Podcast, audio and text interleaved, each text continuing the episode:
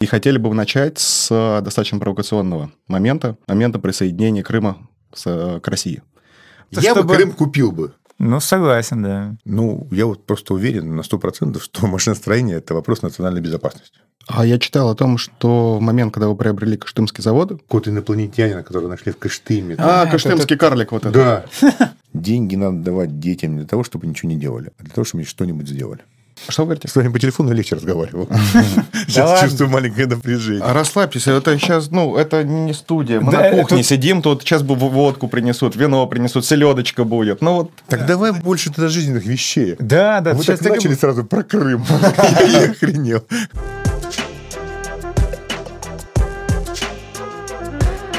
Приветствуем зрителей и аудиослушателей подкаста «Масштаб личности». Сегодня нашим гостем стал Александр Канцуров, основатель одного из крупнейших машиностроительных холдингов России. Его клиентами являются Северсталь, Норильский никель, УГМК, Евраз и многие другие крупнейшие компании России. Канекс производит оборудование для горно-промышленных компаний, иными словами, обеспечивает возможность добывающим компаниям в России добывать. И хотели бы начать с достаточно провокационного момента, момента присоединения Крыма к России. Да, 2014 год, после которого время во многом изменилось а, на до и после восприятия людей. И для многих это был удар, а, которого многие не смогли оправиться, санкции. Для других это трамплин на внутренний рынок, рынок внутреннего спроса, который раньше был во многом занят а, иностранными компаниями. Что это было для вашей компании? Да, сильно вы так подвели под Крым. Я думал, политический, политический будет вопрос. Нет, это про бизнес. Ну, отчасти я считаю, что, наверное, в тот момент, прям, когда Крым случилось, не могу вспомнить момент четко, да, но однозначно, на мой взгляд, большой шанс как бы для наших э, производителей э, вот это вот какие-то санкции против нас, потому что Многие компании боятся работать с Россией после этого. А наши потребители вынуждены покупать э, продукцию, потому что им нужно добывать, перерабатывать, обогащать. И вот, наверное, с того времени многие вещи были запущены. А когда появились санкции, то есть ли какие-то отрасли на вашем опыте, которые столкнулись с проблемой закупки, по сути, структурной части своей себестоимости оборудования иностранного, потому что многое попало под ограничения? Было ли это возможностью для того, чтобы занимать рынок, или это все-таки не было? Насколько я сталкивался и читал, и слышал о том, что в том числе и президент наш удивился – что не, негде закупать собственное оборудование, когда сделали ограничения. Ну вот точно помню, был такой момент, что когда ввели санкции, то наши нефтяники э, озвучили, что чуть ли не 80% оборудования, завози, ну, на котором добывают нефть и газ, оно импортное. То есть, а в то время, как бы там, до 2014 года точно лет 20 мы качали нефть газ и с высокой прибылью. То есть, ну, если вы помните, там цены были огромные. И даже компании, которые занимаются вот, э, производством оборудования для нефтяников российские, они не раскрутились на этом. То есть выгоднее, видно, было покупать за границей. В нашем сегменте, ну, мне кажется, такого жира в добывающей отрасли никогда не было. То есть э, всегда экономили на этом. Угу. Плюс еще очень большой задел прочности был. То есть нефтяники, они же развиваются очень. То есть они снесят на месте. То есть каждый раз там меняют месторождение, наверное, да то у нас э, металлургия, она стоит на месте. То есть заводы, фабрики, обогатительные фабрики, они были с большим заделом прочности. Долгое время горно-шахтное добывающее оборудование не закупалось перерабатывающей металлургической, поэтому очень большой э, был разрыв. Но, по идее, оборудование ведь э, имеет долгий срок жизни. Его закупили, оно работает там порой 10-20 лет, не считая там машин, которые 3-5 лет работают. А, но все равно идут новые технологии, и даже если не подходит время износа, то необходимо становиться более продуктивными. Не хотелось говорить инновационными, именно продуктивными. И если иностранные рынки закрыты, то где приобретать? И, по идее, вполне возможно, это шанс для российских производителей либо начать копировать с того, что есть, и после этого переходить к собственным наработкам. Либо это возможность просто занять рынок, который раньше был занят, например, John Deere или какие-то компании. Есть ли такое? Ну, э, вообще до в Советском Союзе, да, то есть а, в основном работало наше советское оборудование. Ну, я думаю, 90%, как во всей любой отрасли. А из-за этой большой паузы, которая произошла, из-за того, что не нужно было вкладывать деньги в новое оборудование, в новые технологии, все это было с большим заделом прочности, заводы немножко как бы рухнули. Когда опять наши потребители обратились, ну, грунтодобывающие компании обратились к нашим машиностроителям, то оказалось, что многих просто даже не существует. И они были вынуждены покупать, ну, то, что импортное. Но импортное к этому времени шагнуло далеко вперед, потому что мировая же экономика не стояла, да, все же развивалось. И сегодня процесс, он как бы медленно, но он идет. То есть э, из-за цены, из-за логистики, из-за ментальности. То есть э, наша продукция потихонечку как бы начинает завоевывать рынок. Процесс не быстрый, он долгий, и мы идем по пути ну, копирования где-то, да. Где-то воруем технологии, где-то привлекаем иностранных людей, ну, то есть специалистов. Многие наши специалисты уезжали на Запад работать, сейчас возвращаются. То есть тоже ценные кадры, которые нам дают эти новые знания. А я читал о том, что в момент, когда вы приобрели Кыштымский завод, вы оценивали, что российское тяжелое машиностроение отстает от международных стандартов там, на 50 лет или более. И что-то изменилось за это время, либо мы также где-то хвосте эволюции технологической? Вы знаете, я поехал по всему миру, я был во всех странах развитых, там и в Европе, и в Америке, и в той же Южной Корее, которая, я считаю, что э, очень сильно обогнала нас э, в плане машиностроения, там, в том же Китае. Заводы такого уровня, которые я видел в Китае, в России не существует. Вот я могу прям вам сказать точно, да. И эти заводы были построены нашими специалистами. То есть я встречался с людьми и взрослыми людьми, там, лет 70, там, плюс-минус, да, которые благодарили российских специалистов за что они, советских, что они построили им такой завод. И вот показывали цеха, то, что строили, и говорили на русском ломаном. Но то, что они построили сами уже в продолжении, это, конечно, ну, на порядок круче наших заводов. То есть э, у нас осталось заводов тяжелого машиностроения, думаю, в стране там 3-4 завода всего-навсего на сегодняшний день. Хотя вся страна в свое время развивалась исключительно на своем машиностроении. Сейчас идет процесс э, восстановления, но он медленный, потому что нет той плановой экономики, наверное, нет тех э, задач таких вот прогрессивных. И мы там, я помню, у меня были когда колхозы в свое время в, в жизни, да, и я спрашиваю, как комбайны раньше покупали. Он говорит, каждый год нам давали 10 комбайнов. Нужны, не нужны, их давали 10 комбайнов. Сейчас так же не работает экономика. Комбайн там работает в год, наверное, часов 200 максимум. Ну, плюс-минус. Ну, то есть, работал точно раньше. Сейчас, может быть, больше, но его берут там из года в год. То есть, не покупают лишний раз. Так же и в любой другой отрасли.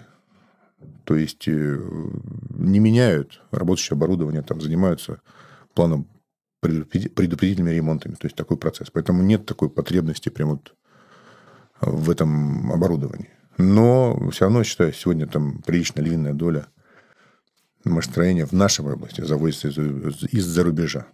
Я часто сталкивался с дискуссией о том, что если есть уже развитые международные аналоги, то стоит ли производить свое оборудование, или ну, стоит просто отдаться на волю иностранного производителя? Что вы считаете? Ну, что вы считаете, мы уже знаем, потому что вы создаете эту компанию и достаточно активно говорили о своей позиции. А позиция людей, которые вокруг вас находятся, и, может быть, государства, как вы считаете? российского? Ну, я вот просто уверен на 100%, что машиностроение – это вопрос национальной безопасности. Нет в мире э, развитых стран, у которых нет своего машиностроения так быстро прогнать в голове, да, но не существует. То есть э, вопрос э, производства, средств производства – это вообще вопрос принципиальный. То есть мы с вами э, лопатой должны копать, добывая и если у вас нет лопаты, она импортная. То есть вам ее не привезут в очередной раз, и как вы добудете полезно Ну, как пример. Не знаю, можно покупать Мерседесы за рубежом, там, я не знаю, там, айпады, айфоны, да, наверное. Это все-таки вещи, не приносящие добавленную стоимость. А машиностроение – это ну, безопасность. То есть, это раз. Во-вторых, я считаю, что машиностроение – это самый глубокий передел полезных ископаемых. Это много этапов, начиная от того, что мы ну, добываем руду машиностроением, потом это руда, это железо, из него делаем это же машиностроение. То есть, несколько переделов. Это налоги, это зарплаты. То есть, это такой фундаментальный ну, бизнес. То есть, Япония – пример. Корея Южная – пример.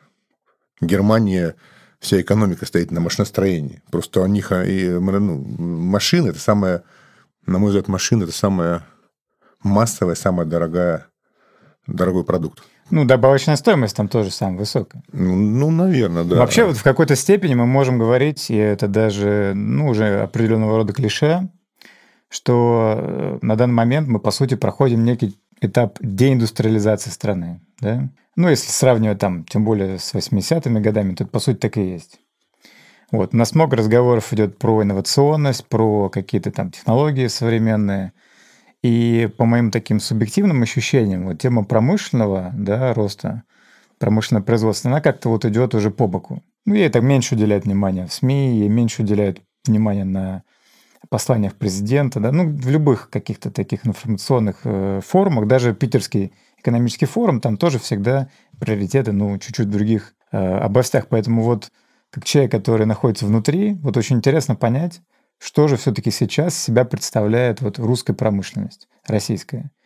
То есть как-то вот это дно уже удалось преодолеть? Или все еще это где-то находится на полете внизу пикирующем?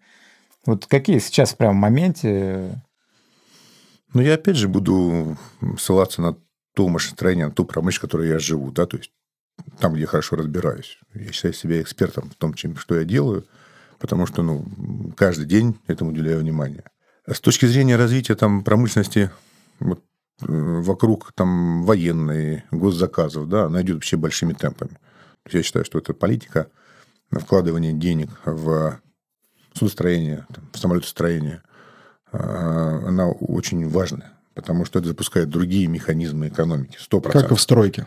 Да, да, то есть это однозначно. А, и, конечно, заводам, там, которые сегодня работают на военку, им легче. Им дают гарантированный заказ. У них гарантированные объемы. Им государство выделяет деньги, за которые не нужно платить каждый месяц процент. Ну, наверное, я думаю, так это примерно выглядит. И они ну, срывают заказы, стараются, бьются, да, и выпускают. Потому что я знаю, что там многие заводы военные, которые там прям цехами меняли полностью станочный парк. То есть вы вырезали, да, и ставили новые современные станки. В нашей отрасли, да в любой отрасли, которая является рыночной, такой процесс, он достаточно эволюционный. То есть э, наши клиенты на 95% это частные компании. А частная компания никогда у тебя не купит какое-то первое изделие просто потому, что ты хочешь ей продать. То есть это большой длинный цикл испытаний. То есть есть примитивные вещи, там, не знаю, там, конвейерные ролики там, или колеса для подземных вагонеток. То есть, ну, 3, 4, 5 лет испытаний. Эта вещь стоит там плюс-минус там, от 10 до 100 тысяч рублей, в зависимости от там, размера. А, и как бы проходя испытания, мы идем на следующий там, уровень там, уже более крупных деталей, узлов. Там. А, допустим, испытать какую-то большую вещь, которая стоит несколько миллионов, там, десятков миллионов, мы не можем. Вы понимаете, что такое вложить деньги там, в эту железку, а если она не полетит? Прямые убытки. Никто тебе не даст э, деньги вперед. То есть никому не надо проще купить импортное. Поэтому ну, он идет, он, э, процесс он, его не остановить. Потому что импорт дорожает курс нестабильный. А логистика очень сильно растет. Там раньше мы боялись китайцев, потому что китайцы как бы там вообще дешево делают. Ну, хочу сказать, что китайцы давно уже дешево не делают. Ну, то есть, дорогие продукты, поэтому... Ну, к ним раньше, по крайней мере, было огромное количество претензий в области качества. То есть, можно было купить, грубо говоря, китайский грузовик, но даже по сравнению с КАМАЗом он ну, был неконкурентоспособен в связи с тем, что через 2-3 года он начинал сыпаться, нужно было постоянно обновлять, менять. Я когда был в Китае, вот ездил по заводам, смотрел их заводы машиностроительные, смотрел фабрики, добывающие предприятия. Они говорят, у нас пять качеств. Ну, то есть вы покупаете самое низкое. Это не мы вам продаем плохое, это вы покупаете плохое у нас. То есть для развитых стран они продают достаточно дорогое оборудование. И по цене оно не уступает немецкому там, или там, европейскому любому.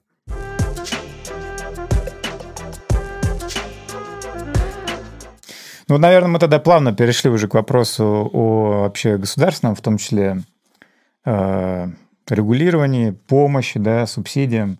Вот в 2020 году появилась новость о потенциале, потенциальном сотрудничестве с Ростехом. Ну, по крайней мере, в СМИ такая информация была, да? Ну, во-первых, хотелось бы узнать, вот на какой стадии это сотрудничество сейчас, что-то из этого получилось? Ну, здесь такая ситуация, как бы она э, обоюдно выгодная. То есть, с одной стороны, у нас есть большой э, опыт в горнодобывающей отрасли, это оказание их услуг. То есть, оборудование, технологии, да. У Русеха большие, э, большой рынок, ну, то есть, есть свои потребители внутренние, а, были а, в периметре свои институты проектные, мы вошли, в принципе, в партнерство на уровне институтов. То есть мы как бы себя позиционировали, позиционировали всегда как машиностроительная компания, да, но сегодня мы уже и наукой занимаемся, и проектируем занимаемся.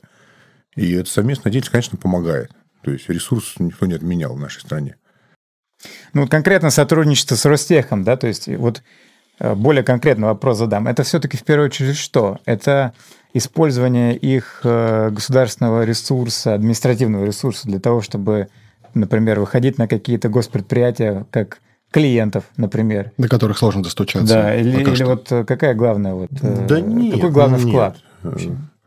Ну, такое партнерство. То есть оно, оно рыночное на 90%. То есть у Ростеха нет своих больших активов э, грунтодобывающих. Буквально там, может, 2-3 предприятия.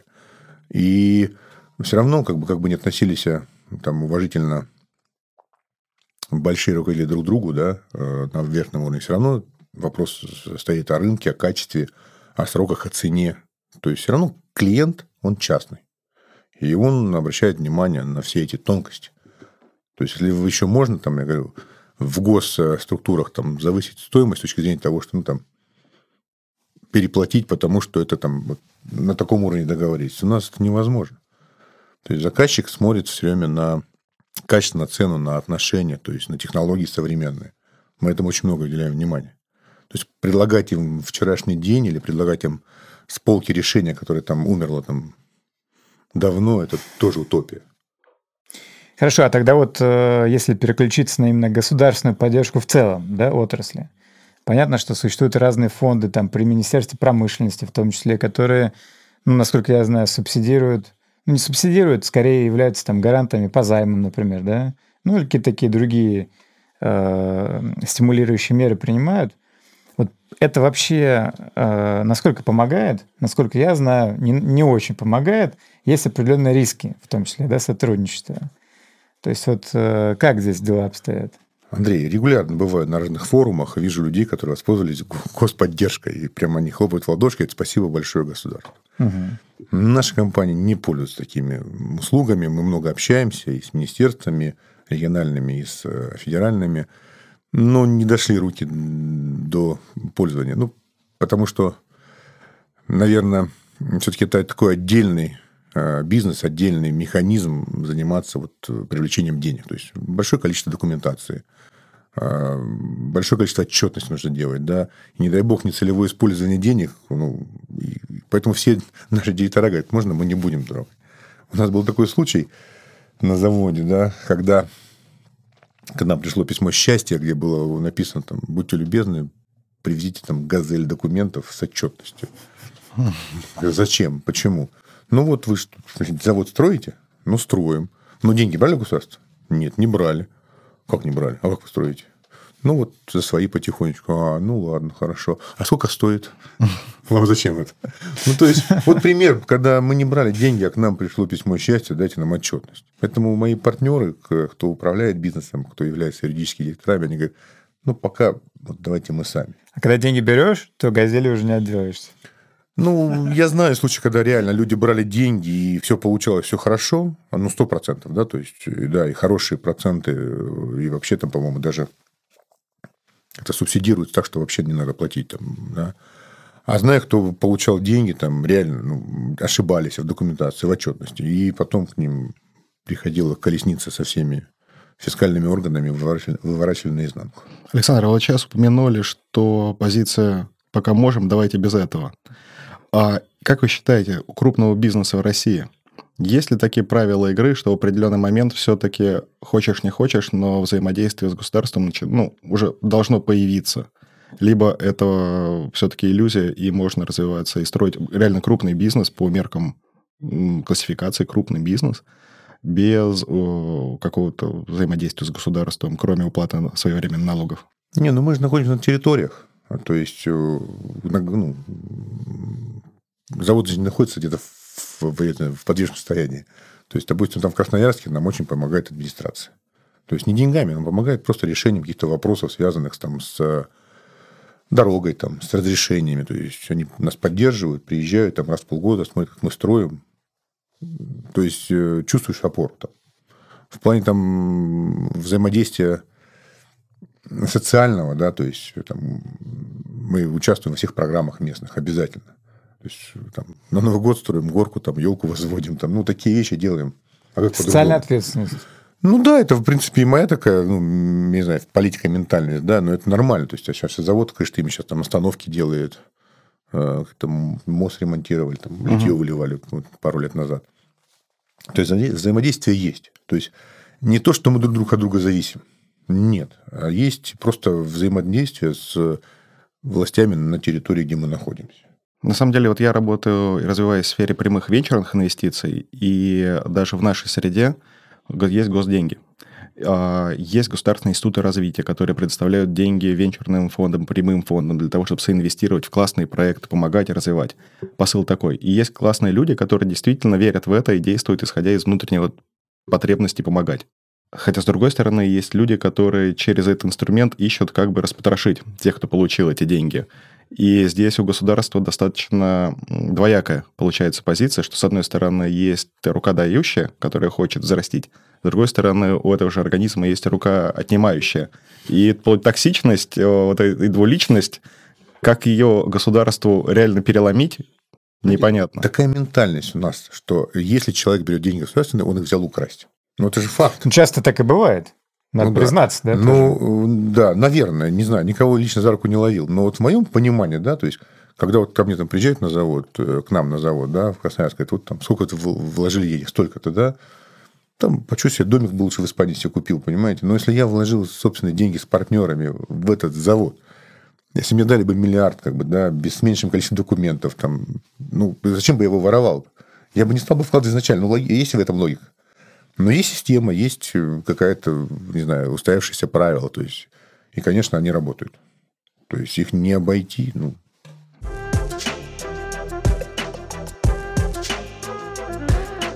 Александр, давайте дадим зрителям, аудиослушателям немного больше информации о компании, о том спектре э, услуг, и, которые она оказывает, и товаров, которые производит, а также скажем о размере, может быть, выручки. Лично я предполагаю о том, что выручка оценивается там десятком или десятками миллиардов рублей. Так ли это? И какого размера штат всех компаний? Что это? Ну, выручка компании где-то правильно эти 10 плюс. А, что касается штата компании, это порядка там, 2,5 тысяч человек. А что касается в целом компании, как бы мы, а, я уже об этом в начале разговора говорил, что начинали с машиностроения. То есть, ну, по большому счету, начинали с купли-продаж. Там. За рубль покупали, как говорят, за три продавали, на 2% жили. Это когда в Норильске еще жили? Не, я в Норильск уехал в 17 лет.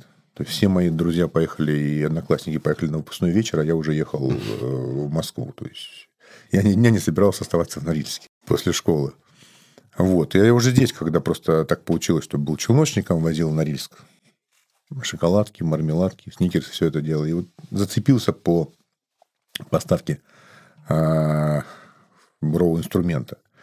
И вот мы начинали просто купли-продажи. Дальше пошел процесс дальше. Начали, начали заниматься машиностроением то, как бы мы себя еще позиционировали. Но в этот момент времени осознали, что машиностроение без науки, без конструирования, без проектирования может стать таким железоделочным придатком современных инженерных компаний. То есть, нам обращались иностранные компании с просьбой разместить у вас, там, произвести какое-то железо, да, там, руб 50 за килограмм. Мы говорим, три. Они говорят, ну, за три. До свидания, пойдем искать других. И поэтому мы начали году, наверное, в десятом уже более фундаментально заниматься развитием а, других направлений. То есть создать, создание инженерных центров, создание конструкторских бюро, а, научных направлений.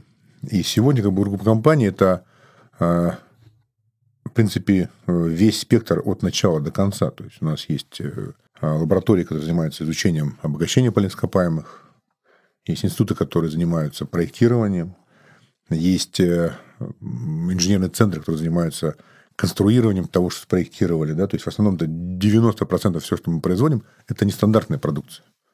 То есть, это сделанное под проект, под какой-то под какого-то клиента, под заказ какого-то там производства. Дальше у нас свои строительные компании. То есть, мы сами и строим, пусконалаживаем, запускаем. И плюс еще занимаемся подземным строительством, что-то строим. То есть, в принципе, если брать так вот на круг, у нас в России конкурентов от начала до конца нет. То есть, есть отдельные заводы машиностроительные, угу. есть научные центры, проектные центры, строительные, и мы стараемся делать начало до конца. То есть, это позволяет как бы предлагать э, клиенту ну, полный спектр услуг. То есть, есть компании исторические российские, которые владеют своими силами, мощностями. То есть, есть большие крупные компании, у которых есть институты, свои строительные компании. А есть же компании, которые купили лицензию там, по добыче чего-то, там, полезных ископаемых. Им нужно комплексное решение от начала до конца. Пока еще больших успехов у нас нет в строительстве от начала до конца, но отдельно каждый этап мы уже неплохо делаем. А, можно сказать, что вы держите на кончиках пальцев информацию и потребность своих клиентов в добывающих отраслях. Не было ли у вас мысли о том, чтобы самим уходить, в том числе в последующем, и в добычу тоже? Ну, вот что касательно на пальцах держать, это, в принципе, несложно. Потому что если брать, допустим, весь рынок потребителей горнодобывающего какого-то оборудования в России, их, наверное, там, может быть, тысячу. Я это там определяю по продаже буровой коронки. То есть, даже самый маленький добытчик золота где-нибудь там в БДИБО или там на краю Камчатки, да, там, ему нужна буровая коронка. С точки зрения того, что э, основных клиентов в России, которые ну, делают там, согласно правилам Паретта, 8% выручки объема, да, их ну, максимум 50, прям максимум 50. И, конечно, наши специалисты, коммерсанты, технари, как бы мы всех их знаем хорошо, общаемся, то есть много лет работаем. То есть здесь э, и сейчас очень все компании же а, публикуют ну, свои программы по развитию, по инвестициям, то есть все, что мы знаем, там, это все прям берется из СМИ, из доступной информации, с сайтов компании и просто грамотно анализируется. А чтобы самим заниматься, нет. Это достаточно такой отдельный вид бизнеса. Нас часто предлагают нам заняться этим бизнесом, там вы нам построите фабрику с своего счета, мы там дадим долю. Я говорю, нет, спасибо. Я знаю людей, которые были очень богатыми и купив месторождение, это, жили на Остоженке, на Золотой Миле, да, а сейчас живут на Камчатке, потому что вложили деньги туда, и теперь... Это страна огромная, опять же, такое 9 часов лететь, наверное, до туда. Нет, это, это отдельный труд, это отдельно. Надо иметь опыт, надо иметь э, прочность хорошую, чтобы этим заниматься. Потому что ну, только разведка, бурение любых полископаемых – это десятки миллионов долларов. Странно, что, конечно, на Стоженке вообще кто-то живет. Там как не поедешь, одни обычно темные окна. Такое впечатление, что люди только как инвестиции. Это на время пандемии люди выехали просто. Мне кажется, там раньше так было. Я читал о том, что Остоженко 60% э, проданных этих э, площадей – это инвестиционные квартиры, которые практически до сих пор стоят без отделки. Нет, во многом так и есть, потому что если посмотреть аналитику по стрит-ритейлу, да, казалось бы, в этом районе живут самые платежеспособные люди в мире. Ну, в России. Да. В России. Соответственно, те вот первые этажи, которые там обладают коммерческими помещениями, должны стоить просто безумных денег, и быть там просто один через один Гуччи, там Дольче Габбана и все остальное. Ничего подобного нет. Почему? Там никто не живет. По поводу платежеспособности. У меня прям отдельный, отдельный кейс есть такой, знаете. Ну, я увлекаюсь немножко искусством таким. Покупаю Каслинское литье, очень люблю. Был на одной из выставки вот буквально недавно, месяца три назад, недалеко от ГУМа, вот этот хрустальный проезд, как называется? Театральный проезд? Нет, ну, где выставки все проходят, такие а, большие. Гостиный, а, двор? гостиный, гостиный двор? да, гостиный, дворе был. Да, и там была выставка. И с парнем познакомился, он продавал картину Репина, там, «Шахтер». Он оказался норильчанином, как совпало. И мы с ним разболтались о жизни, о том и всем. Там, за эту картину хотел приличные деньги. Я говорю, «А в рассрочку. Долго. Он говорит, да просто нет. Я говорю, тут продавал одному олигарху картину. Говорит, так он собирал деньги полгода. Я говорю, в смысле? А как же? А где же деньги? Он, я говорит, вот поверьте, то есть я вижу по картинам, он этим занимается там 30 лет. Торгует картинами. 25 ну, плюс-минус. Он говорит, что если на Западе продаются картины, то человек отдает сразу деньги. То есть у людей есть старые деньги, деньги лежат на счетах. У нас нету денег, денег, ну, как он говорит. То есть, то есть нет денег на счетах. То есть есть активы, есть э, там, списки Forbes, а денег нет. Живых, лежащих денег на счетах. Вот то, что я услышал. Я считаю, это как бы такой есть мерило в этом. Я думаю, это отчасти еще объясняется тем, что мы достаточно долго живем в эпоху низких процентных ставок. Если раньше было колоссальное количество людей, которые держали деньги на депозитах, то сейчас они практически уже полностью перекочевали на ту же самую Остоженку. И поэтому Я думаю, ликвидность что многие деньги держат за рубежом. Ну, В том числе, да. В том числе. Потому что давать кредит в рублях под проценты, мне кажется, вообще это заставляет наш Центробанк всех, ну, там, и президент, наверное, в том числе. Потому что, ну, как вот, ты дал там, вот мы там берем под 8-9 годовых. Вот курс скаканул на 10% за один день. За один день. Вот ты, пожалуйста, нажил те же самые деньги. Ну, смысл давать их под процент. Но не делать этого невозможно. То есть, там будет абсурд вообще.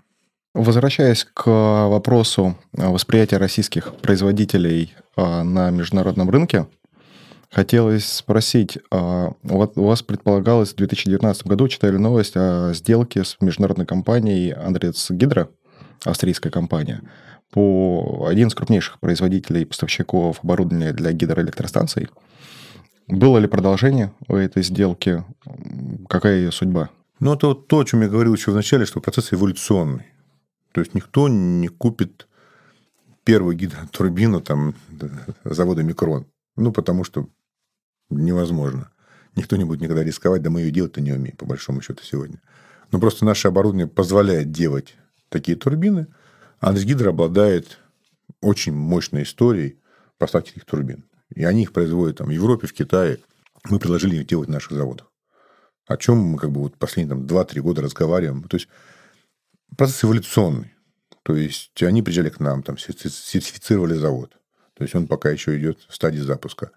А наши специалисты ездили на их завод в Германии, где обучались сварке, качеству сварки вот этих сложных изделий. Поэтому это эволюционный процесс. То есть за год такие вещи не делаются. То есть мы продолжаем общаться, мы двигаемся потихонечку, и по мере запуска оборудования мы будем делать э, для них э, изделия. А были ли трудности с тем, что вы, как российский производитель, воспринимались или могли восприниматься несколько с напряжением в глазах иностранных партнеров, ввиду там, опять же, тех же самых санкций? Или это больше э, миф политической арены, нежели э, реальность бизнес-среды? Да нет, вот мы общаемся с партнерами, там, с нашими, с э, коллегами. Вот вообще такого напряжения нет. Я хочу сказать, что вот эти высокие фразы по поводу вот, санкций и всего остального, да, они на каком-то другом уровне. Потому что все же, то есть все компании, кто поставляет в Россию оборудование, шведские, финские, немецкие, они же поставляют его в огромном количестве и не отказываются от нашего рынка. Я знаю, что, допустим, там с Ираном были проблемы, да, то есть, когда санкции отменили, компании зашли туда, санкции ввели, и они туда сбежали. Но вот все компании, наши конкуренты мировые, они же там поставляют. Как поставляли, ничего не меняется.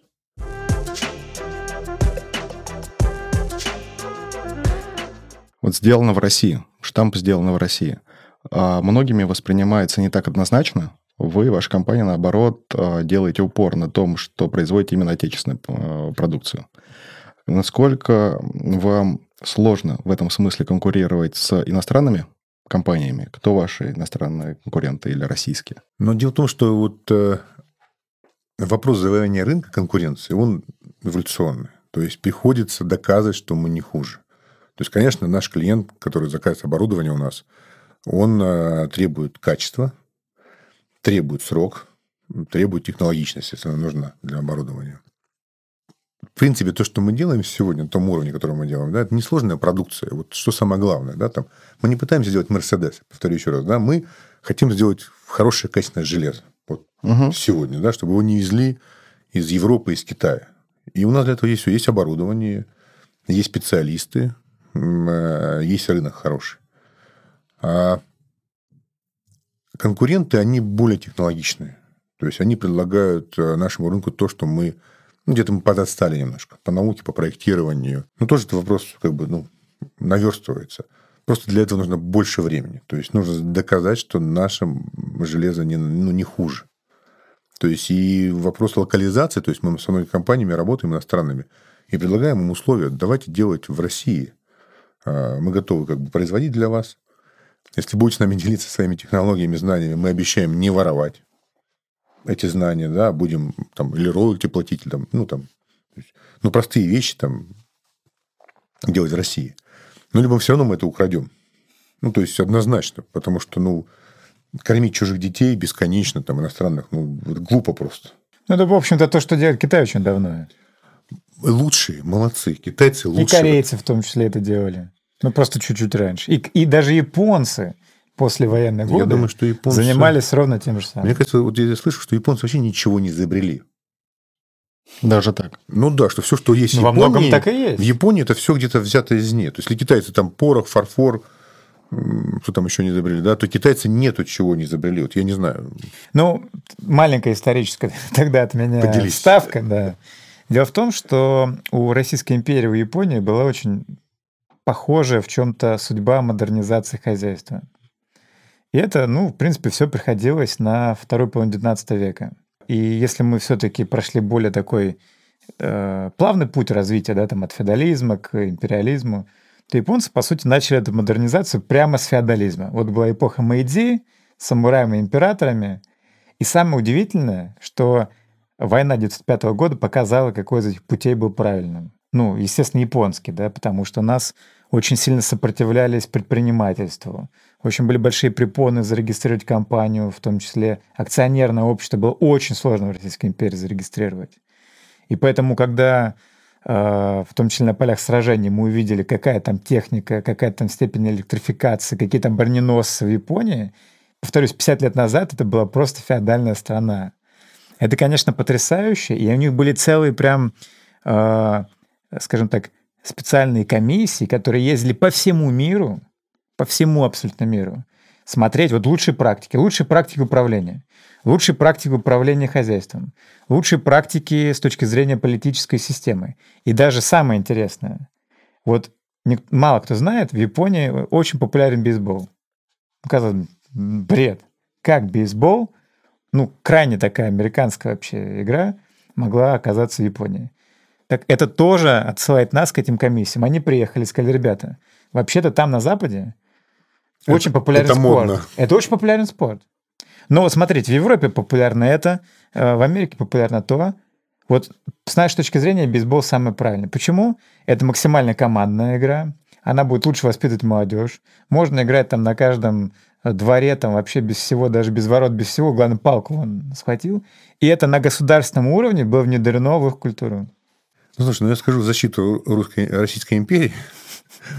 Японии легче было. Япония в тысячу раз меньше, чем Россия. Но это факт. Там восточная ментальность другая, не наша ментальность. Тоже факт. Вопрос того, что нужно э, вот комиссии создавать, там, условно говоря, там, то есть, ну, воровать э, знания, сто процентов. Но я считаю, это вопрос все-таки вот он такого национального масштаба. Потому что вот я был в Китае на очередном заводе, да, и проходя по кабинетам, ну, то есть по коридорам, видел стеклянные кабинеты. Сидит один европеец, и вокруг него там 5, 7, 8 китайцев. И прям их много. Я говорю, что это такое? Говорит, это мы покупаем специалистов, платим им огромные деньги, сажаем вокруг него своих, и через 2, 3, 4, 5 лет у нас будут свои специалисты. Причем платят большие деньги. То есть они просто покупают знания. Но мы тоже идем по этому пути. То есть мы тоже на своем уровне приглашаем к нам специалистов наших российских, долгое время проработающих за границей, для того, чтобы они давали знания. Вы же понимаете, чтобы он к нам приехал, надо хорошо платить. А нужно иметь имидж компании, в которую можно прийти. То есть все это надо зарабатывать. То, конечно, это вообще надо делать на уровне ну, государственном. То есть это хороший, правильный путь. Это вещь фундаментальная. То есть мы со студентами много работаем по той же причине, чтобы сегодня воспитывать в них вот культуру, будущие кадры.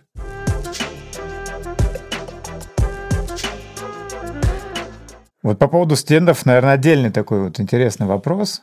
Есть, ну, отчасти не только стереотип, а в чем-то и правда, да, что даже по моим друзьям это неоднократно слышал. Постоянные жалобы, что вот мы хотим что-то организовать в регионах, например, вот воронежское там мясо или что-то еще. И вот с местными кадрами крайне трудно, люди и выпивают, да, там уходят какие-то запои после выдачи зарплат, нет адекватного уровня специалистов, есть определенный уровень разгильдяйства, да. Ну, во-первых, вот первый вопрос. Как э, на таких отдаленных территориях удается формировать команды? И второй вопрос из этого вытекает, вот как раз-таки поддержка Уральского университета, да? Я знаю, что ваша компания занимается, ну, по сути, как предостав... стимуляцией студентов, которые учатся в Уральском университете. Не только, не только в Уральском, мы и с МИСИСом работаем, Ну, по крайней с мере, московским, Да, с то, что э, удалось питерским э, работаем. обнаружить, да. То есть как это связано и помогает ли это вообще вот вторая часть этого вопроса, как-то обеспечить проблему первую? Ну вот в целом я так скажу, что, конечно, сейчас ситуация меняется. Ну, То есть зарплаты хорошего специалиста сегодня уже намного выше зарплаты там, продавца в коммерческом ларьке. а вот конечно, какие они? Вот ради примера. Слушайте, ну хороший а, технолог-конструктор в Москве, я думаю, получает от 100 тысяч, от 150. Это 100%. То есть, конечно, в регионе на Урале он получает там тысяч, наверное, 50-70. Ну, там, хотя уровень жизни, я думаю, везде плюс-минус одинаковый. Все продукты едут из Москвы, наверное, тоже, как и одежда. Но есть такая ситуация, да. Но Москва самый дорогой город в этом плане. И здесь же ничего не строят, ну, в смысле, городобывающего, да. Здесь в основном проектные группы находятся. И все головные компании городобывающие, они тоже привлекают себе специалистов из этой отрасли. Но только компания добывающая, для нее стоимость специалиста это не есть себестоимость конечного продукта, потому что это капля вообще даже не в море, а меньше. В нашем случае, когда мы продаем свою услугу конструктора, проектировщика, там, это себестоимость нашего продукта. Понимаете? То есть, ну, как, знаете, как пример, как, как банки, допустим, есть два банка. Там, самый первый банк России, самый последний банк России. И тому, и тому нужен маркетолог. Только этот может там 100 тысяч максимум, а вот это зарплата от миллиона. А специалист нужен один, одинаковый.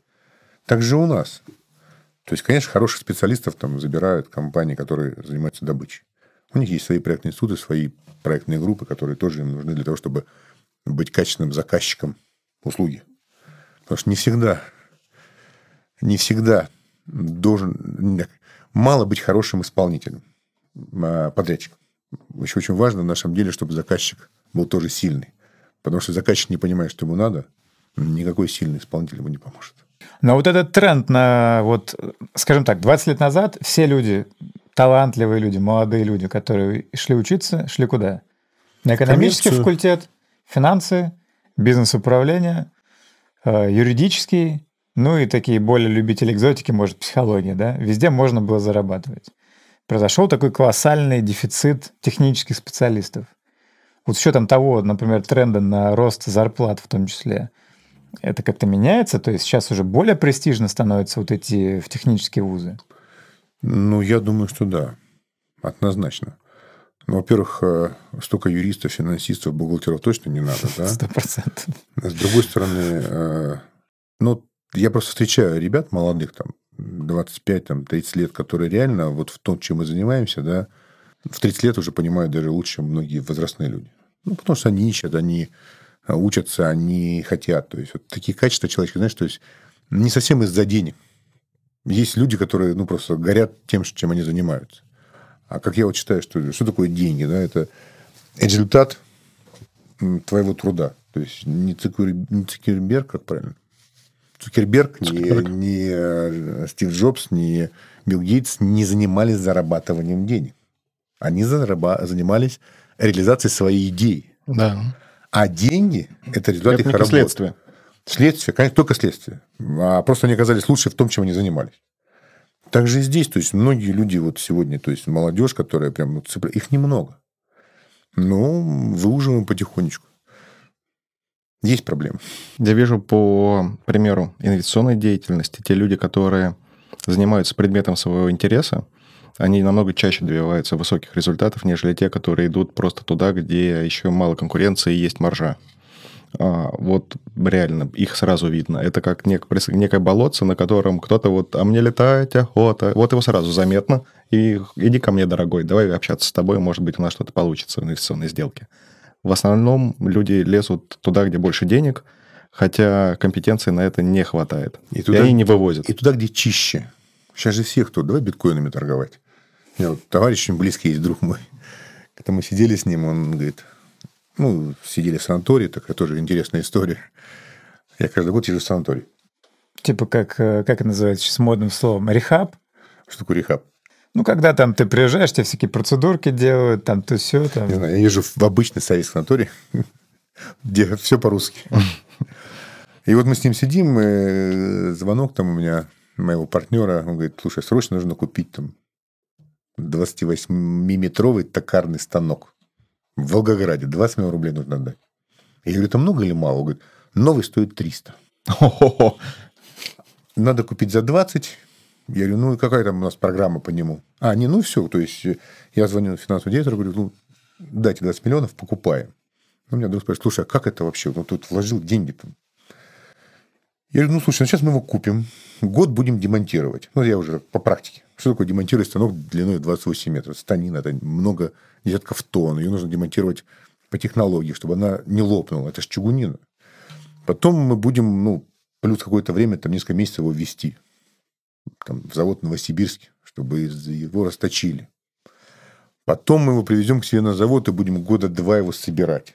Ну, то есть, это же станина, нужно автоматику, нужно современные привода сделать, чтобы он работал. То есть, это, ну, думаю, лет через пять он начнет работать в полном масштабе. А, а когда, день, когда ты 20 миллионов вернешь? Я говорю, не знаю.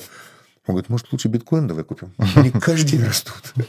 Я говорю, Андрюх, не понимаешь, что биткоин, сто процентов, только я его куплю, он рухнет. А это я четко понимаю, что через там, 5-7 лет это заработает и будет приносить реальную ну, пользу. То есть нет такого, знаете, вот часто там специалисты умные там считают NPV, там возврат инвестиций. Да. Прям вот, а где, вот когда вернется деньги? И я говорю, да может не вернется. Ну, то есть есть вещи, которые мне нравится вот это вот выражение каких-то древних евреев, что они вкладывают деньги в то, чем при жизни воспользоваться не смогут. Да, размышления за гранью уже жизни своего тела о будущем. Поэтому хотелось бы после себя что-нибудь оставить такое фундаментальное, которое бы приносило бы ну, дальше пользу. Ну, вот здесь, наверное, уместно как раз задать вопрос да, про наследие. А именно, вот э, в вашей жизни есть такой интересный эпизод, когда было приобретено в 2004 году Каштымское... 2005. 2005. А, да, Каштымское предприятие. Ну, во-первых, надо, наверное, пару слов сказать о том, что это такое, потому что это, наверное, одно из древнейших э, предприятий России, которое еще берет свое начало от Петра Первого, да, там, от знаменитого Демидова и так далее. И вот, наверное, я могу в чем-то вот понять именно вот эту логику, да, что наследие вот э, заключающееся в восстановлении таких легендарных, по сути, мест, возврате какого-то духа вот этого производственного, да, вот в эти исторические места. Это же в какой-то степени, наверное, есть э, такой вот пик эстетического наслаждения, когда ты понимаешь, что это наследие ты и оставляешь. Андрей, ты знаешь, а когда начинаешь заниматься таким заводом, вкладываешь что кучу денег, романтика заканчивается. Ну хорошо, потом, когда ты уже заканчиваешь. Заводу там 1757 года. То есть в следующем году мы, по-моему, получается сколько? 265, да? Да, по-моему, не ошибся я. То есть э, завод там начинался, ну, уже, конечно, намного после Демидова Великого, это уже его внуки делали завод, да. А с точки зрения как бы бизнеса в тот период времени, да, то есть это была необходимая вещь, потому что никто с нами, как э, с поставщиками оборудования, не разговаривал. То есть никто не работает с посредниками. Ну, то есть, как бы так, знаешь, где вы делаете? А мы перекупаем свободно, следующий. А завод э, в тот момент времени позволил нам себя начать позиционировать на рынке как предприятие производящее. То есть это очень немаловажный фактор для того времени. И я сразу скажу, что, ну, наверное, года там до 11 то есть у нас были хорошие как бы, показатели, и мы в то время очень много что сделали на заводе, то есть и поменяли котельную, то есть сделали газовую. Так весь город дымил черным мазутом, и жаловались люди, что приходишь к машине там утром, а вся машина в капельках, которые не стираются. То есть вложили много денег в, в то время, вложили много денег в инфраструктуру, инфраструктуру внутреннюю, то есть душевые, туалеты. То есть, когда подходишь к станку, знаете, когда рабочий стоит около долго станка, там год, два, три, то он просто это бетонный пол выдавливает. А учитывая, что станки старые, и все штуцера, все эти э, рукава высокого давления давно текут, то куда стекает все масло? В это место, где он стоит. И когда человек стоит в масле, там, ну, стелит, конечно, деревянные полога какие-то там, а когда стоит человек в этом масле, то есть и требует с него производительность, это вообще-то глупо. Потом там цеха у нас были, назывался цех Ташкент. То есть это у него... а То, то есть стекло однослойное в железной раме на ветру. Ну, то есть на улице минус 35 и в нем минус 35. То есть люди стояли в, в, в телогрейках. Ташкент. Да, и вот э, мы вложили деньги полностью в ремонт, и в крыши, и поставили инфракрасные излучатели. Даже, по-моему, в Англии покупали их. Это было давно, это был там год 2009-2010. Это прям давно очень было. То есть много денег вложили в завод для того, чтобы он... Но время идет, все это изнашивается, и сегодня опять нужно вкладывать. То есть сегодня нет сверхдоходности в машиностроении, чтобы самим вот, э, качественно развиваться. Дело в том, что у нас какая проблема большая, сразу в продолжение, да? Вот если эта компания иностранная, то ей деньги платят предоплаты, и последнюю копейку отдадут до отгрузки продукции в Россию. Без предоплаты ничего в Россию не поедет. А в России, если компания российская, ну, то есть, то ты должен сделать без денег, со срочкой платежа, еще плюс 45 дней после отгрузки. Понимаете, то есть, ну, вот, насколько это несправедливо. То есть мы иностранцам платим вперед, а своим мы платим потом. Как можно развиться? Да, мы оборотку собственным компаниям, по сути, просто Её разгоняем. Нет, ее нет. У нас, у нас ее нет. То есть, ну, я думаю, что в 90 случаях все так э, российские компании работают. Нам никто не платит деньги вперед. Невозможно. Аванс – это вообще редкая история. Потом те же банки. Ты говоришь, вот мне нужна оборотка. Приходишь в банк, дайте мне деньги. Они говорят, ну, вопрос, закладывай оборудование. Там станок в ценой там, несколько сот миллионов закладывается по цене металлолома. Почему? Потому что Его сбыть негде. что с ним делать, конечно. Я говорю, это уникальный станок. Они говорят, о, тогда еще дешевле. Потому что его нельзя продать. Понимаете, смысл? Все, замкнутый круг получается. Да. То есть, и мы сегодня, ну, то есть, вот поэтому оно и медленно идет, все, понимаете? То есть, к сожалению, да, и все это дело как бы усложняется тем, что нет специалистов, нет конструкторов, инженеров того качества, того достатка, чтобы это все дело перерабатывать. То есть, одно к другому. Но еще раз повторю, что вот начиная там за последние 10 лет изменилось очень много. То есть, э, не потеряны вот эти вот навыки, азы. Если мы, допустим, никогда не сделаем Мерседес, очередной раз я про Мерседес скажу, просто потому что, ну, зачем его уже делать, да? То все, что касательно счета, если мы все можем делать в России. Сто процентов. Вопрос времени. Придем к тому, что будут воспринимать не российское-иностранное, а просто есть предложения разных компаний безотносительно страны. Мы смотрим полную стоимость владения за жизненный цикл и принимаем решение. Ну вот к, э, к стоимости владения нужно прийти еще. Вы понимаете, что львиная доля компании, опять же, они огромные, и у них там работают службы безопасности, службы там контроля, анализа, все остальное, да, и там, ну, в большинстве случаев цена является номер один. Цена закупки. Цена не закупки один, да. Ну, то есть номер один. То есть у них всех дешевле. Так у тебя же поломается через полгода. Это же потом поломается, не у меня, а у них поломается. То есть вот это не работает. Мгм. То есть мы пробуем объяснять нашим потребителям, там, где мы можем выйти на уровень первых лиц там, или собственников, что стоимость владения нужно считать. Потому что а, ведь э, когда вы покупаете часы или когда покупаете машину, вы покупаете бренд. Правильно же? Вы за него платите деньги. В истории в машиностроении, когда человек покупает станок или какой-то там расходный материал, он покупает ну, инструмент по зарабатыванию денег. Как он называется, не имеет значения. Да. И, в принципе, все к этому идет. То есть сегодня появляются российские продукты, которые не хуже иностранных. Плюс вопрос специалистов, которые находятся рядом, с одной же ментальностью, да, то есть быстро отвечают на вопросы. Тяжеловато, но идет.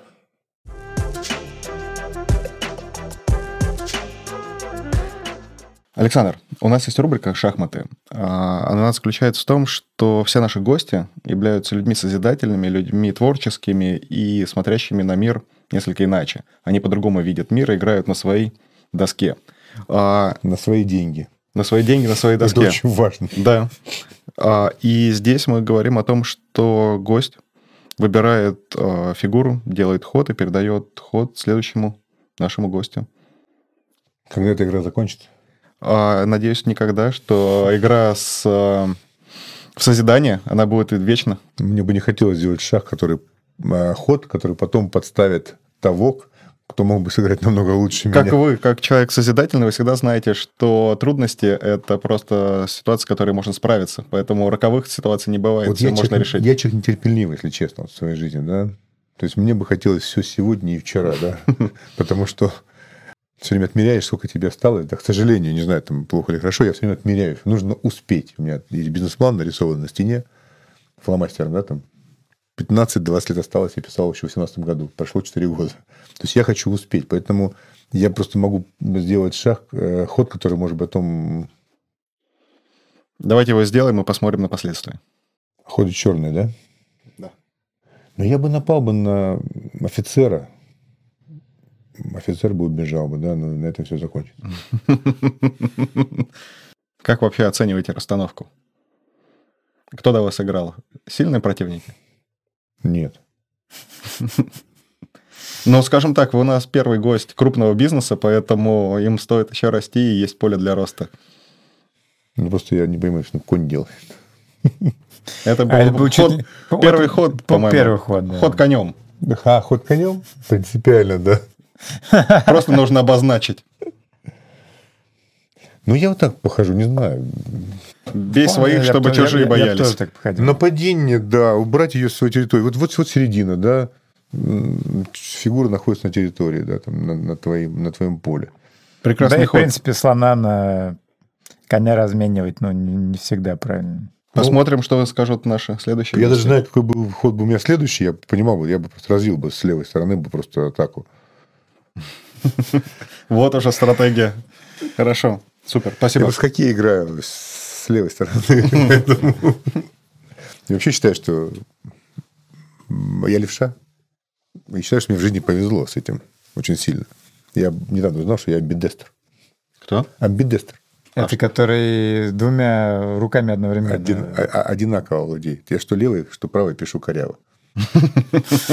Папа мой не признается, не признается. Он говорит, я такого не мог сказать. Но когда я пошел учиться в школу и начал писать левой рукой, он сказал, сын коммунист, левой рукой писать не будет. У меня почему-то осталось-то прям. И заставили писать правой. Да, всех переучивали, насколько я понимаю. Ну, переучили, переучивали, конечно.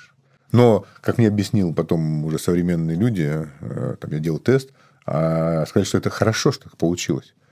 То есть э, я и левой, и правой рукой развивал э, ну, левое и правое, правое Полушарие? полушарие, да, да. Поэтому у меня есть предпринимательские какие-то качества тоже благодаря этому.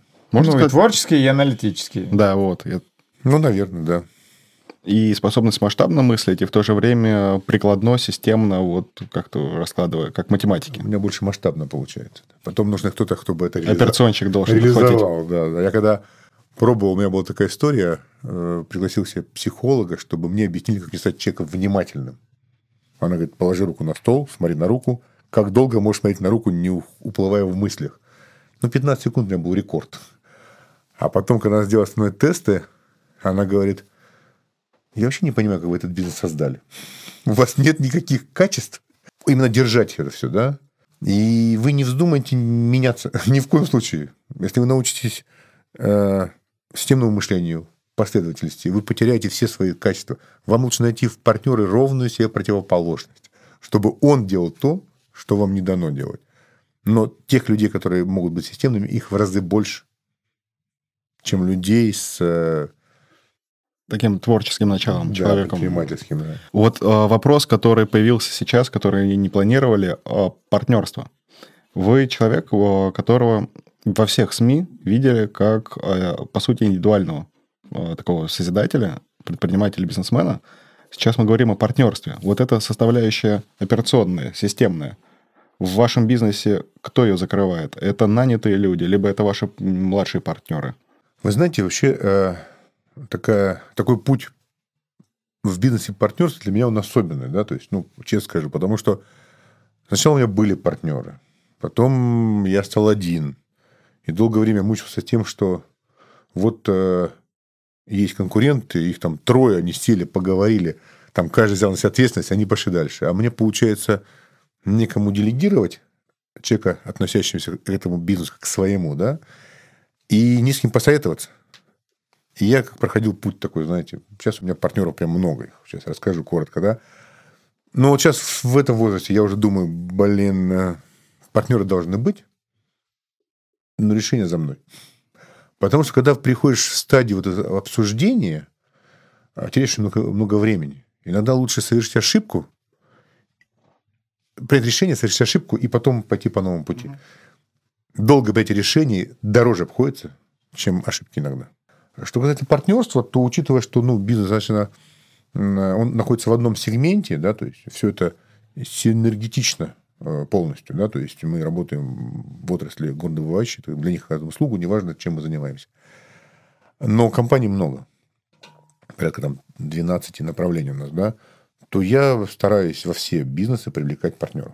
То есть, либо это люди, с кем я создал изначально, либо я кому-то вошел в партнеры, либо кого-то я пригласил себе в партнеры. То есть, в основном 90%, наверное, все 100 партнеры, те, кто занимается операционкой. Угу. То есть, часто говорят, тут ты либо проектируй, либо машины производи, либо строй. Нельзя делать все. Я говорю, так я не делаю все. У меня есть глобальная идея, а партнер уже реализовывают. И здесь тоже есть разный опыт, очень разношерстный, в том плане, что с кем-то везет, и сразу попадаешь в десятку, и компания вырастает. Там есть компании, которые выросли в тысячи раз за короткое время. А есть, когда компании десятилетиями не поднимаются. То есть, к сожалению, такой тонкая настройка. На самом деле, вот таким логичным продолжением этого обсуждения хотел перейти к вопросу публичности и информационной доступности. А у вас есть глобальная идея, та или иная. У вас необходимо находить... Она разрастается с появлением новых каких-то сегментов, появлением новых идей. Нужно находить партнеров, нужно усиливать существующие команды, нужно находить возможности развиваться компаниям, которых вы уже нашли партнеров. А сейчас мир, который является таким достаточно информационно открытым, публичным, и люди часто строят и начинают строить э, большую информационную повестку вокруг либо своей личности, своих компетенций, либо своих компаний.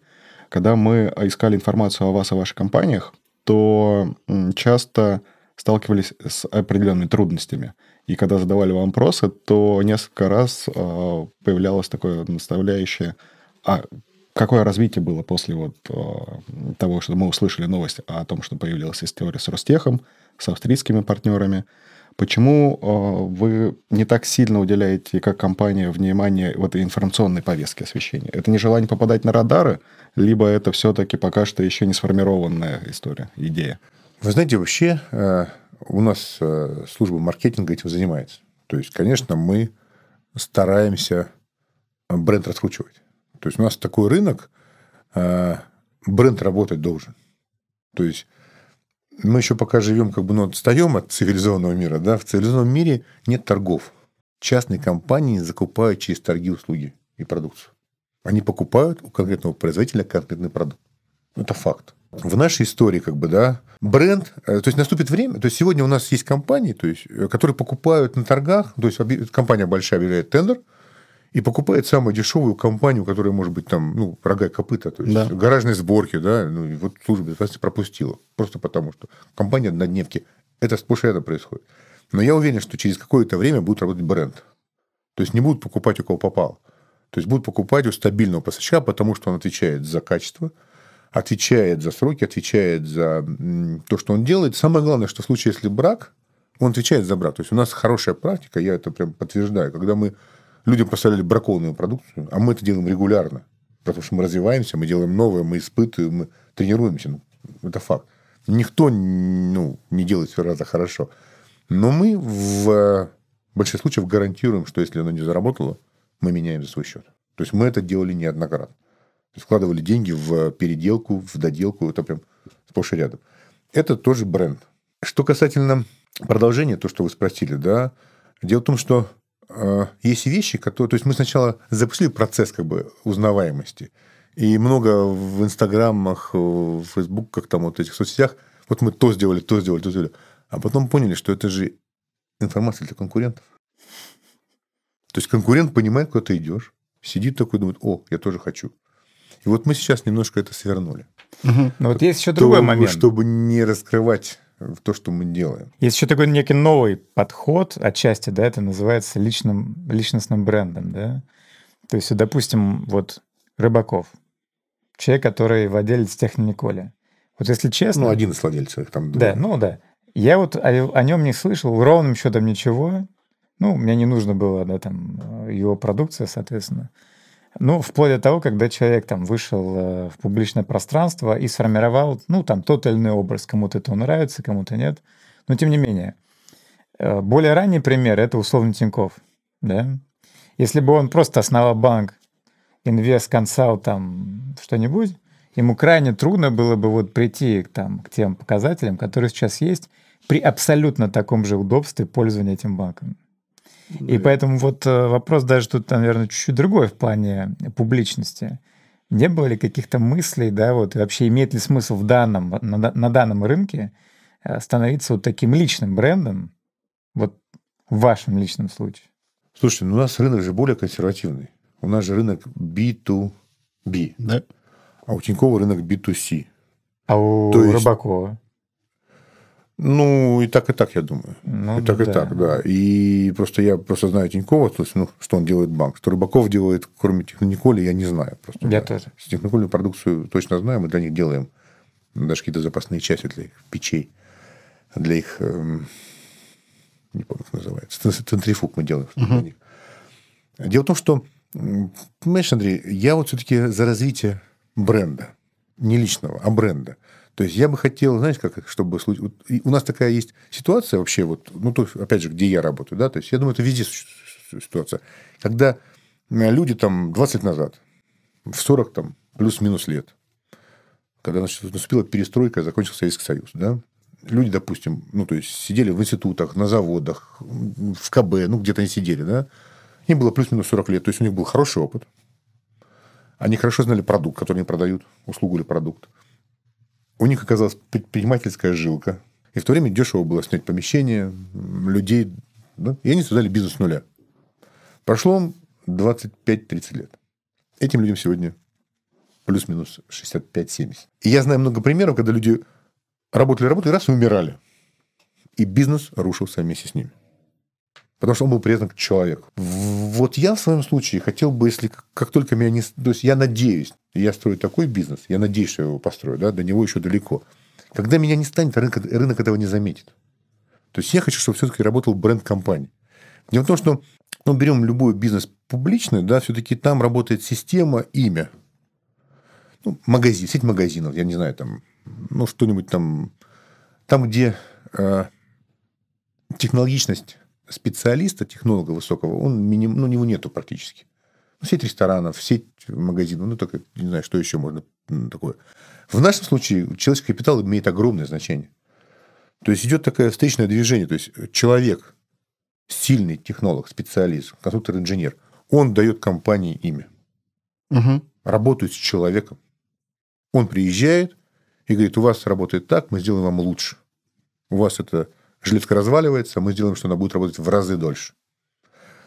И мы на нее ставим наш бренд.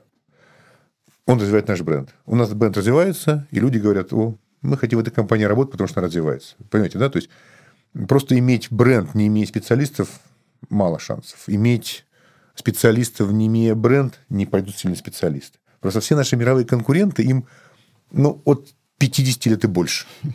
Ну, реально. То есть, и они все имеют мировое имя. То есть, когда кто-то говорит, мы хотим строить там фабрику, все точно знают, кому они пойдут в мире. В мире этих компаний там максимум 5, думаю, 4 даже. Вот и все, понимаете. Но они исторически сложились. И они сложились как? Они же, ну, как, как это укрупнялись. То есть, были маленькие проектные бюро, они все больше и больше. Россия пройдет тот же самый путь. То есть, Россия останется такие же там... То есть, сейчас нас много, ну, в разных направлениях. Будет то же самое.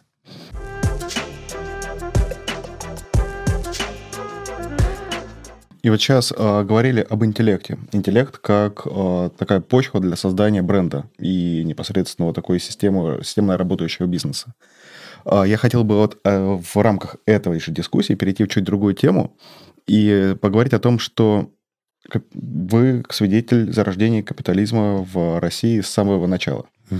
И нет ли ощущения того, что сейчас мы уходим от все дальше и дальше от первое десятилетие 2010 года по содержанию бизнеса, где больше правила инициатива и интеллект, в начало, в конец 90-х, где больше правила такая грубая сила и административный ресурс. Нет ли этого движения? Ну, мне кажется, принципиально ничего не изменилось. Прошло всего 30 лет. Это вообще как капля в море для, ну, ну, для мировой экономики, вообще капля в море бизнеса. То есть, на мой взгляд, все равно идет процесс сегодня вот как бы вытачивания, как сказать, принципов, вытачивания законов бизнеса. Ну, правила игры определенно. Правила игры, да, да. Все равно, как ни крути, но ресурс в России имеет значение. Да. А личные связи имеют огромное значение. Личное доверие имеет огромное значение.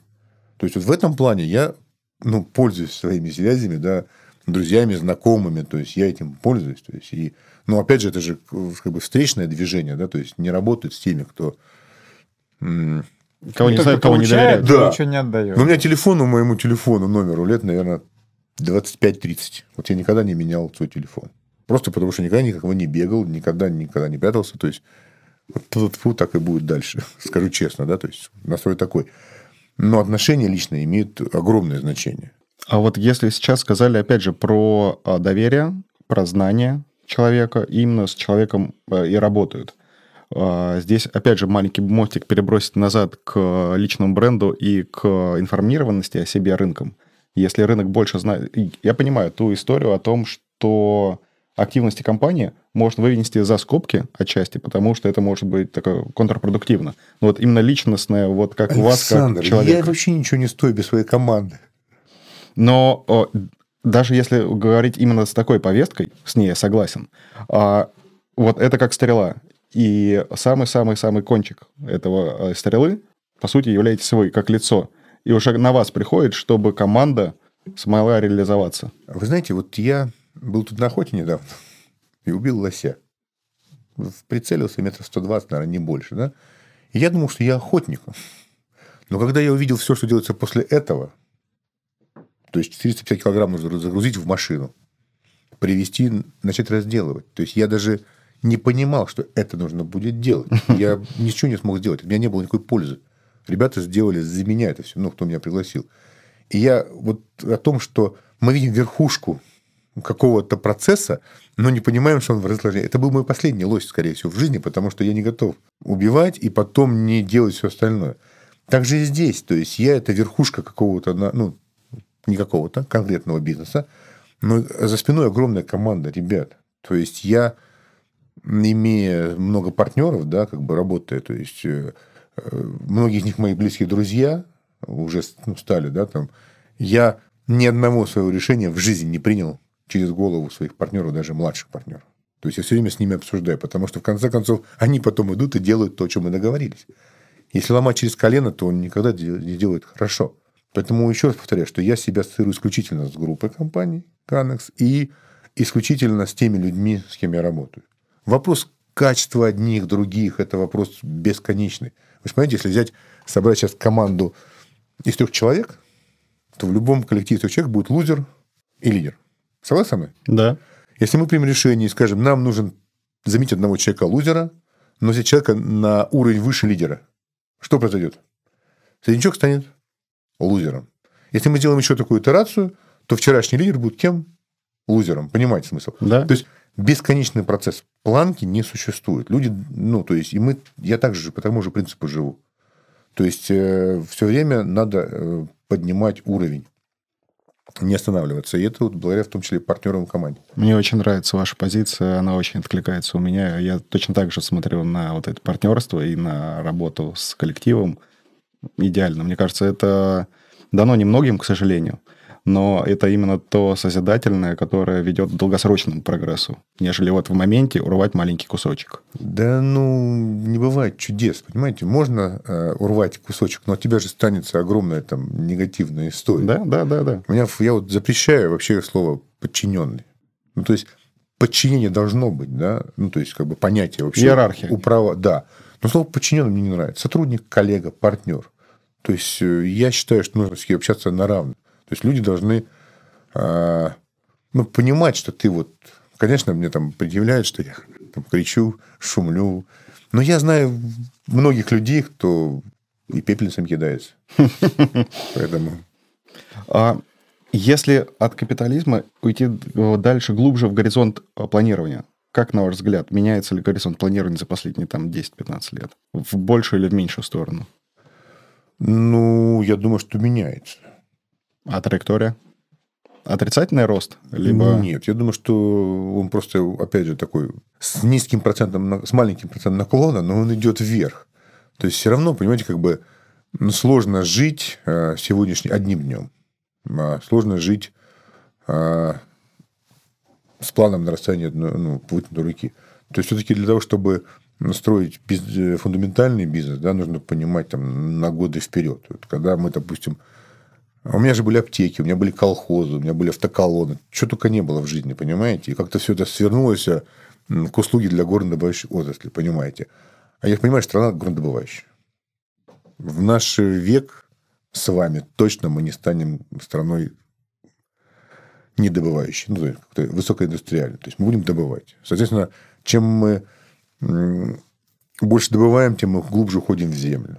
Все, что мы с вами видим, сделано либо из того, что были из-под земли, либо обработано тем, что добыли из-под земли. Ну, по-другому не бывает. Да? Поэтому я понимаю, что этот бизнес бесконечный. А учитывая износ основных средств, учитывая, что нужны новые технологии, то есть вот для меня это очень понятно. И у меня программа написана на 20 лет примерно. То есть, опять же, скажу, фломастер на стене в офисе. То есть я понимаю, куда идти четко.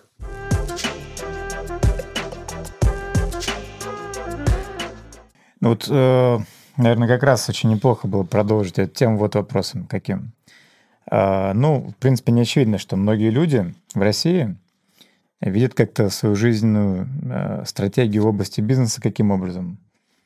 Зарабатывать, зарабатывать, зарабатывать, и когда этот капитал становится достаточным, то можно уехать там, не знаю, на лодку, жить во Франции, в Монако, там где-то угодно, э, еще. И, в общем-то, в этом и есть конечная цель да, предпринимательства. Что, ну, с моей точки зрения, конечно, крайне негативно влияет в целом на предпринимательство в России.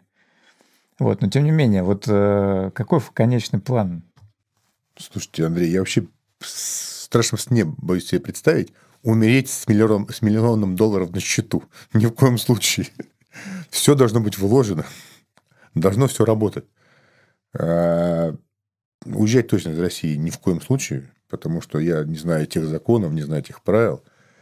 Что касается, там, не знаю, там, лодки или там, на море, да, ну, сколько дней? Ну, ну, 5, ну, 10 дней мы с тобой были на лодке, да, ну, это же ну, тяжело столько времени не проводить. Я все-таки за то, чтобы как бы деньги работали, деньги работали в России, да, и там а, ни в коем случае их не накапливали для того, чтобы успокоиться. То есть, конечно, а, риски есть. Однозначно, любой бизнес, который развивается. Многие же компании а, разоряются не во время спада, во время развития. То есть, не хватает просто денег, плеча, знаний, чтобы... То есть, мы достаточно э, интенсивно развиваемся. Но делать себе подушку безопасности какую-то такую, знаешь, чтобы уехать за рубеж ни в коем случае. То есть я все-таки хотел бы, чтобы я хотел бы увидеть вот э, ситуацию, при которой вот мы сегодня как бы такая философия, чтобы не спрашивать, а что вы не ходите за границу? Почему там ну, не поставить оборудование за границу в большом количестве? Какой смысл? Мы занимаем здесь максимум 30% рынка. Давайте сначала Россию победим, сделаем для России все возможное но делать такого качества продукции, чтобы потом не подстраиваться под иностранцев, а чтобы оно логично стало ими покупаться. Нужно для этого ну, еще прилично времени. Не, ну это мне очень близко, и это внушает, конечно, колоссальное уважение. А, ну, в общем-то, от этого вопроса следует еще другой вопрос. Мы там чуть-чуть его касались, да, когда-то, а именно вопрос смены поколений, потому что сейчас мы находимся на таком этапе, и об этом, в том числе, например, Виктор Виксельберг упоминал, что происходит зачастую вот э, переход от э, поколения, которое заработало капитал, к поколению, которое унаследовало. Да? До этого мы обсуждали только что вопрос о том, что крепко организованном, созданном предприятии этот вопрос вообще не должен стоять на повестке дня, когда происходит смена там собственника или еще что-то. Вот, э, поэтому, ну, может быть, пару комментариев по поводу вот этого.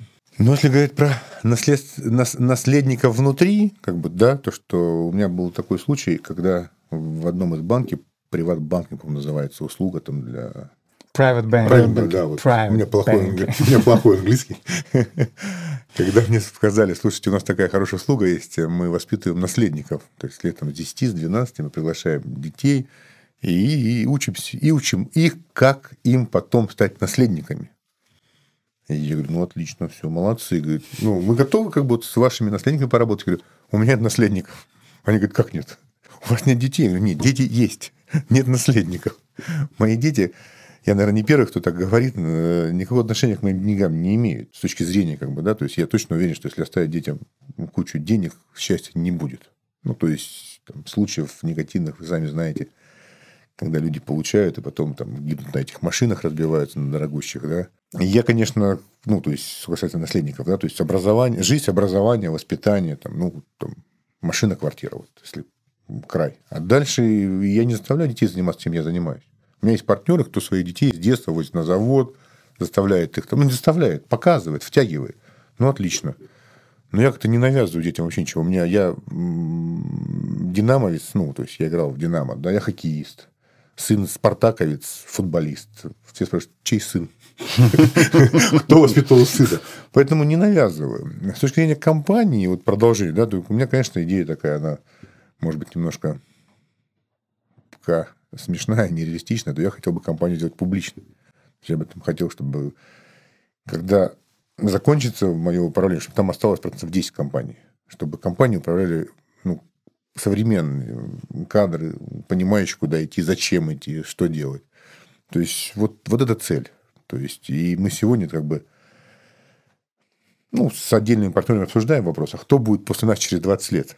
То есть, когда нам было там лет по 25, и мы начинали бизнес там, ну, то есть, купи-продай, плюс-минус.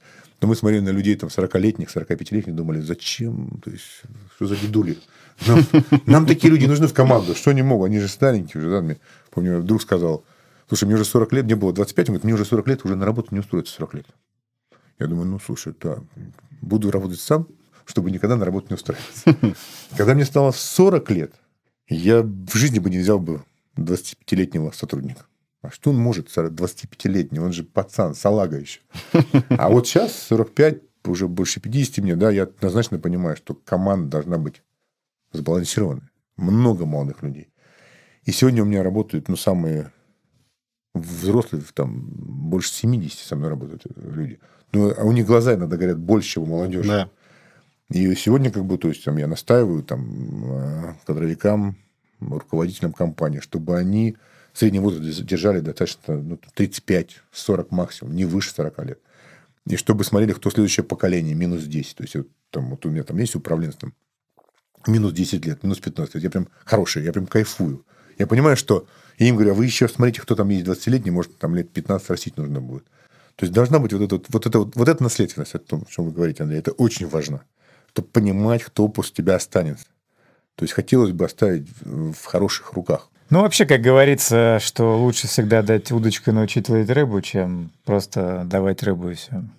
Деньги надо давать детям не для того, чтобы ничего не делали, а для того, чтобы они что-нибудь сделали. Это правда. Прекрасный финал.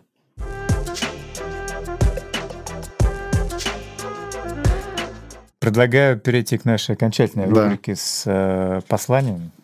Только не нас. Куда подальше? Да, Александр, э, наша традиционная рубрика «Послание самому себе в будущее», да, в какой-то степени.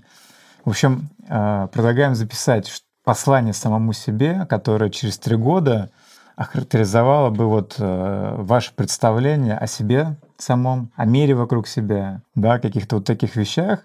И мы с удовольствием вас пригласим вот как раз через три года, откроем, оно будет запечатано вот в этой бутылочке. Никто не будет знать, что там. А и не мы скрываю. проверим. Или нас мы- Не, специально для того, чтобы ни Специально, другие не видели, и вы не было, да. перепроверили, не восстановили в памяти. И потом вот То есть мы... слух не говорить. Не, не, ни в коем А, случае, ни в коем даже случае, так, да? ни в коем случае. Потом откроем и проверим. Хорошо.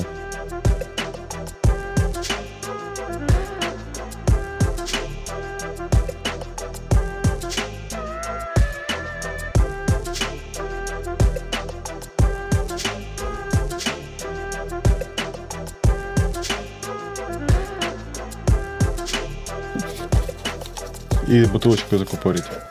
Вот так вот. Браво!